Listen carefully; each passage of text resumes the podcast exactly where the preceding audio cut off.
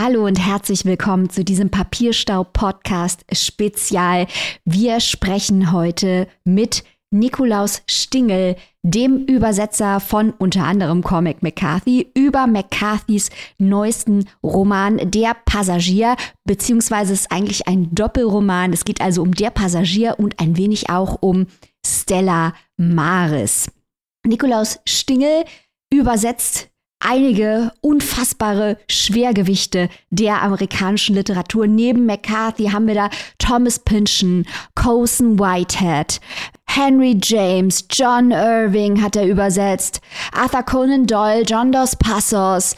Er hat Preise ohne Ende angesammelt, unter anderem den Heinrich Maria Ledig Rowold Preis, den Literaturpreis der Stadt Stuttgart, den Paul Celan Preis, den Übersetzerpreis der Kunststiftung NRW und womit mit Recht. Deswegen freue ich mich ganz besonders, dass Nikolaus Stingel sich die Zeit genommen hat, mit uns über das neueste Buch von McCarthy zu sprechen. Worum geht es in Der Passagier? Auf den ersten Blick fällt das Werk aus dem Gesamtwerk von McCarthy heraus, denn McCarthy, wir wissen es, ist der Meister des postmodernen amerikanischen Westerns. Hier heißt jetzt einfach der Protagonist Bobby Western, ist aber ein Bergungstaucher, der mit Kollegen nach einem versunkenen Flugzeug taucht und feststellt, dass dort ein Passagier und die Blackbox fehlen, der titelgebende Passagier.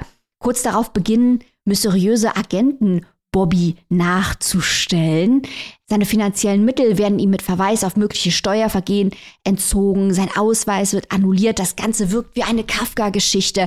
Das eine der großen Plotlinien hier, aber es geht um noch viel, viel mehr. Wir treffen Bobbys Schwester, ein schizophrenes Mathe-Genie, das sich selbst das Leben nimmt.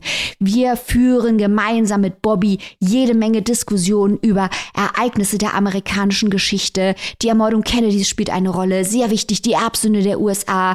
In diesem Fall ist es der Bau der Atombombe, denn der Vater von Bobby hat mit Oppenheimer gearbeitet. Wir haben mythologische Motive des amerikanischen Westens, die neu verarbeitet werden.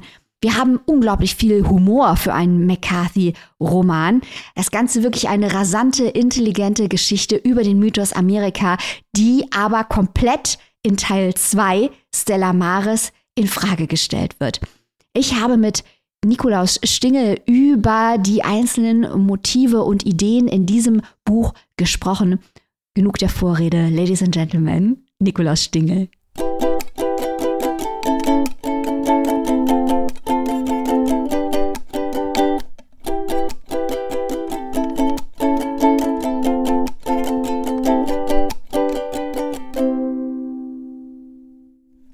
Nikolaus Stingel, erstmal tausend Dank, dass Sie uns heute hier Auskunft geben.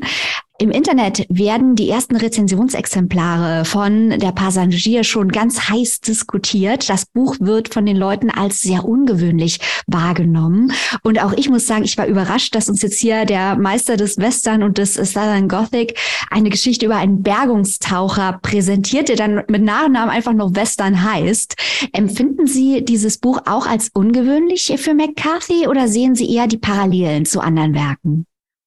Also es ist für McCarthy ein ungewöhnliches Buch, wenn man, wenn man sich die letzten Bücher, also die Bücher davor ansieht, und zwar in zweierlei Hinsicht. Sie haben ja schon gesagt, dass die früheren Bücher, die vorangegangenen Bücher eher Western waren, zwar postmoderne Western, aber von den ganzen äh, Themen und, und von der Handlung her eben doch Western. Das ist das eine Ungewöhnliche an dem neuen Buch, dass es das nicht ist. Und das zweite ist, die früheren Bücher waren Männergeschichten. Also die handelnden Figuren waren Männer. Frauen tauchten allenfalls äh, als Randfiguren auf. Und das ist in diesem Buch auch anders. Er hat äh, glaube sogar zum ersten Mal eine weibliche Hauptfigur eingeführt in diesem Buch, die auch ganz wichtig ist. Und ungewöhnlich ist auch diese Form des, ähm, des Doppelromans. Und die Bücher müssen eigentlich auch zusammen gelesen werden. Also es gibt ja noch ein zweites Buch, was Stella Maris heißt. Und dieses Buch der Passagier ergänzt beziehungsweise ähm, neue Deutungsmöglichkeiten für das Buch der Passagier eröffnet, auch wenn man es liest. Ja, was Sie ansprechen, ist ja eine sehr interessante Wahl von McCarthy, dass wir hier in dem ersten Buch der Passagier als Hauptfigur Bobby Western haben und im zweiten Teil oder im Geschwisterteil, muss man eigentlich wohl sagen, als Hauptfigur seine Schwester, äh, die im Buch, wenn ich das richtig sehe, äh, alternierend Alice und Alicia genannt wird. Ja. Dieses Doppelthema, ich fand es auch sehr interessant. Ich habe eben mal nachgeschaut, was die Kollegen schon so geschrieben haben. Und die Washington Post rezensiert das Buch und nennt sie immer Alice und die New York Times rezensiert das Buch und nennt sie immer Alicia. Aber mhm. ich dachte mir, das ist ja sicher äh, kein Zufall. Äh, dieses Janus-Motiv, dieses Doppelmotiv spielt ja im ganzen Roman eine große Rolle, nicht nur bei den Geschwistern selbst, sondern eben auch in dieser Namensgebung. Wie sehen Sie denn die Wahl dieser Doppelungen im Roman, die ja immer wieder auftauchen? Also ich glaube, dass diese Namensvariation, ähm, das spielt ähm, keine so große Rolle. Das ist allenfalls ein, äh, ein zusätzliches Moment in so einer gewissen Verunsicherung, die beim Leser erzeugt wird. Immer wenn man, also wenn man diesen Roman liest, dann meint man bestimmte Gewissheiten zu haben, was die, was die Handlung angeht, was die Biografie der Figuren angeht. Und dann werden so leise Zweifel gesät an diesen Gewissheiten, die man zu haben meint. Also man nimmt wahr, dass die Chronologie nicht so ganz stimmen kann. Man nimmt wahr, dass bestimmte äh, Momente der Handlung nicht zu dem Bild passen, das man sich von ihnen gemacht hat oder, oder von der Interpretation, die man, die man für sich selbst hatte. Und vielleicht ist diese Schreibvariante des Namens auch so ein kleines Moment der Verunsicherung, dass man sich fragt, wer ist sie denn nun eigentlich? Das fragt man sich ohnehin. Beziehungsweise man fragt sich, was denn eigentlich in dem, was Bobby erlebt und in dem, was seine Schwester erlebt, Realität ist, was sich nur in deren Fantasie oder in deren Kopf abspielt, das changiert so. Das hat sowas, ja, man bekommt eigentlich ständig den Boden unter den Füßen weggezogen in diesem Buch. Auch in diesem Buch sind ja viele Passagen aus Sicht äh, von Alicia drin, was auch zu einer großen Verunsicherung des Lesers führt, weil Alicia, müssen wir an dieser Stelle wohl betonen, äh, an Schizophrenie leidet und wie man auch sehr früh im Roman erfährt, ihrem Leben durch Selbstmord ein Ende setzt. Teile des Romans spielen zehn Jahre nach diesem Ereignis. Sie haben gerade die verworrene, mit Absicht verworrene Chronologie angesprochen. Bobby trauert immer noch um seine Schwester. Da ist im Subtext ein Inzestmotiv eingearbeitet und generell passiert ja wahnsinnig viel in diesem Plot. Das alles beginnt mit einem Bergungsgang von Bobby und seinen Kollegen, die ein mysteriöses Flugzeug auf äh, dem Grund finden, in dem ein Passagier fehlt und auch ein Flugschreiber fehlt. Und ähm, das ist einer der Hauptplots hier, die sich dann in eine, ja, ich würde fast sagen, kafkaeske Verfolgungsjagd ausweiten. Denn wir merken, irgendwas stimmt nicht mit dem Flugzeug und offenbar hat auch die Regierung Wind davon bekommen. Dubiose Agenten tauchen immer wieder bei Bobby auf, bei seinen Kollegen auf. Einer seiner Kollegen stirbt mysteriös in Venezuela. Haben Sie das Gefühl, Comic McCarthy ist zum Kafka-Fan geworden?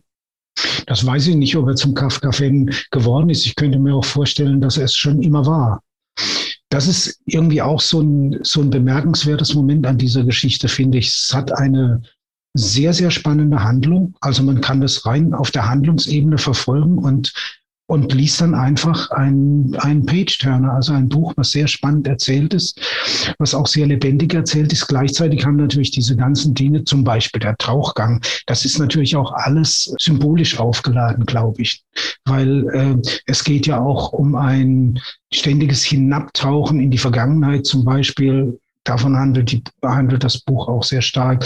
Es geht auch um ein Hinabtauchen in, in Vorgänge, die, die sich der menschlichen Erkenntnis entziehen oder die, die sich der menschlichen Erkenntnis zumindest entgegenstellen. Also das Wunderbare an McCarthy oder an diesem Buch ist, finde ich, dass sich, ähm, dass solche Momente sowohl auf der Handlungsebene wunderbar funktionieren, als auch auf der, auf der symbolischen oder metaphorischen Ebene, ohne dass einem diese, diese Metaphorik oder diese Symbolik jetzt so aufdringlich um die Ohren gehauen würde. Die großen symbolischen Themen, philosophischen Themen bei McCarthy drehen sich ja meistens um den Mythos Amerika, dessen Schwächen und Enttäuschungen er aufzeigt. Natürlich Hauptbeispiel Blood Meridian, wohl sein Hauptwerk und Religion, ganz wichtiges Thema bei mhm. McCarthy. Und ich fand es interessant, wie das in diesem Buch verarbeitet ist. Wir haben das Thema Öl mit diesen Szenen auf der Bohrinsel. Wir haben das Thema Gold, indem er Gold erbt von seiner äh, Großmutter, äh, das dort ausgräbt. Also wir haben den Goldgräber, der dann aber vom mhm. Finanzamt gejagt wird. Also ich habe das Gefühl, dass hier die klassischen äh, McCarthy Themen auf eine sehr, sehr moderne und aus dem Western-Kontext gelöste Art und Weise umgesetzt werden. Würden Sie auch sagen, dass er hier stark am amerikanischen Mythos bleibt oder ist es für Sie eher eine, eine Wegbewegung von diesen Themen? Weil es geht ja auch um viele andere Dinge, um die er vorher nie geschrieben hat. Wir haben eine, eine Transfrau in dem Roman und eben die genau. Frauenperspektive, die Sie angesprochen haben. Ich glaube, dass ähm, dass er schon bei seinen Themen bleibt, die auch in den früheren Büchern anklingen. Aber das Buch jetzt hat einen anderen Twist. Also McCarthy hat sich der der Wissenschaft zugewandt, der Naturwissenschaft. Das ist, glaube ich, ein neues Moment, um Wissenschaft als, als Erkenntnisinstrument geht es ja auch in diesem Buch. Was kann Wissenschaft leisten? Wo sind ihre Grenzen? Wo ist die Grenze zwischen Wissenschaft und Glauben, also Religion? Das ist ein ganz neuer Twist, diese Beschäftigung mit den Wissenschaften. Und offenbar ist das auch theoretisch sehr fundiert. Also ich habe, um das Buch übersetzen äh, zu können, mit, mit einem Mathematiker und mit einer Physikerin gesprochen, denen auch Passagen äh, zu lesen gegeben. Und das, ähm, ich konnte das nicht beurteilen. Ich konnte auch nicht beurteilen, ob meine Übersetzungen da richtig sind, weil ich gar nicht in der Materie drin bin. Aber die haben beide gesagt, dass das eigentlich nur jemand schreiben kann, der sich mit diesen Dingen sehr eingehend beschäftigt hat. Das ist also ein ganz neuer, ganz neuer Blickwinkel, glaube ich. Und was, glaube ich, auch ganz wichtig ist in diesem Buch, sind so zeitgeschichtliche Bezüge.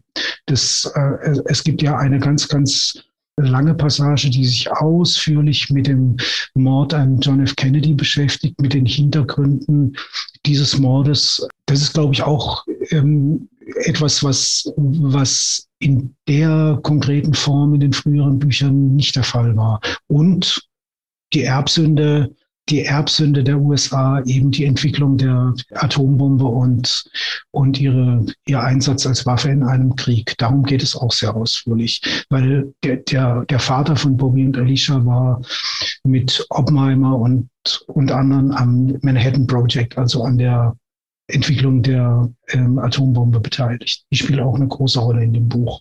Oder die damit verknüpfte Schuld spielt eine große Rolle. Was mich auch als Fan der klassischen amerikanischen Mythen und der Literatur darüber fasziniert hat, war das Thema des Reisens und der Bewegung. Mhm. Weil sonst geht es ja bei McCarthy wirklich eher um, um die Planes und das Frontier Pushing. Und hier geht es um das Reisen in einem viel weiteren Sinne und auch nicht nur nach Westen, sondern in alle Himmelsrichtungen. Bobby ist dann zwischendurch mal Rennfahrer in Europa und all sowas. Das ist auch ungewöhnlich aus meiner Sicht äh, für McCarthy, dieser weite Radius des Reisens hier als wie wichtig erachten Sie das Reisemotiv in dem Roman? Da, damit verhält es sich, glaube ich, auch so ähnlich wie mit anderen, ähm, mit anderen Themen in diesem Buch. Es hat gleichzeitig äh, eine Bedeutung auf der Handlungsebene, also es treibt die Handlung voran. Bobby macht diese Reise, ist in Europa, reist aber auch durch die USA. Gleichzeitig hat es aber eben auch wieder diese äh, metaphorische Bedeutung. Es ist eine klingt jetzt vielleicht ein bisschen klischeehaft, aber sowas wie eine Reise nach innen. Und dazu passt auch, dass, dass Bobby eben auf seinem weiteren Weg, in dem ihn diese geheimnisvolle äh, Behörde, Polizei oder Geheimdienst, das wird nie so recht klar, regelrecht verfolgt, ihm alle seine materiellen Möglichkeiten nimmt. Diese Reise reduziert ihn äußerlich immer mehr. Er wird also in seiner Existenz immer mehr reduziert Ende dann schließlich irgendwie äh, in Spanien in sehr, sehr einfachen, fast primitiven Verhältnissen lebt, also in seiner, in so einer alten Mühle, wo, wo es durchs Dach regnet und so weiter. Also mit, mit dieser Reise nach innen, mit diesen wichtigen Fragen, mit denen er, er sich beschäftigt, korrespondiert dann, dass das Äußere eigentlich immer mehr, immer unwichtiger wird, immer mehr auch von ihm abfällt. Materielles auch, das spielt alles dann keine große Rolle mehr. Comic McCarthy hat ja genau wie ein anderer Autor, den Sie übersetzen, ähm, Pillchen, eine sehr, sehr eigene, wiedererkennbare Sprache. Ich muss auch sagen, also ich habe Blood Meridian dreimal anfangen müssen, weil es für mich wahnsinnig schwer schon als, als Leserin, als Amerikanistin schwer zu verstehen war. Mhm. Und ich habe wahnsinnigen Respekt davor, diese Sprache zu übersetzen. Ist das für Sie eine ganz besondere Herausforderung, sich an diesem Klang abzuarbeiten, der für McCarthy steht? Ja, das ist schon eine, eine Herausforderung. Vor allem, es ist ja ein, im, im Grunde ein Dialogroman. Also es gibt ganz wenige beschreibende ähm, Stellen. Es wird auch kaum mal irgendwie gesagt, sagte er, sagte sie. Äh, es ist wirklich auf den, auf den nackten Dialog reduziert. Und wenn man sowas übersetzt, dann ist, glaube ich, die Hauptaufgabe, dass man die, die Tonlagen sehr, sehr genau unterscheiden muss. Da habe ich mich dann auch mit meinem Mitübersetzer sehr, sehr genau abgestimmt. Also wer was sagt, wie Alice oder Alicia redet. Solche Dinge sind dann wichtig. Was für Ausdrücke benutzt sie, was für Ausdrücke benutzt sie nicht. Das muss dann sofort beim Lesen für den Leser so einen Wiedererkennungswert haben, ganz unmittelbar, dass man dann, das wäre das Ideal, dass man das erreicht, dass der, dass man dem Leser gar nicht mehr sagen muss, wer da jetzt redet, sondern dass er es von selbst sofort merkt oder nach wenigen Sätzen merkt. Also das geht um den Tonfall von Alicia, von Bobby Western. Dann gibt es eine, äh, eine Figur, ist ein Freund von Western, der hat so einen merkwürdig ähm, geschraubten Stil, in dem er redet. Dann geht es natürlich um den um diesen Kontergan-Zwerg. Es ist eine Manifestation der Krankheit von Alicia, der immer erscheint mit so einer komischen Bande äh, von, von abgehalfterten Varieté- und Minstrel-Künstlern. Und der hat dann auch wieder einen ganz anderen Ton. Der ist ordinär und frech und provozierend. Und ich habe mich bemüht, eben das möglichst genau zu unterscheiden. Ich bin froh, dass Sie nochmal die Dialoge ansprechen, weil ich hatte äh, großen Spaß daran, Ihre Übersetzung dieser Dialoge mhm. zu lesen und haben mich auch gefragt, warum McCarthy eben diesen Dialogroman geschrieben hat. Es gibt ja viele seiner Romane, die viele Dialoge haben, aber das hier ist ja wirklich ein, ein Extremfall.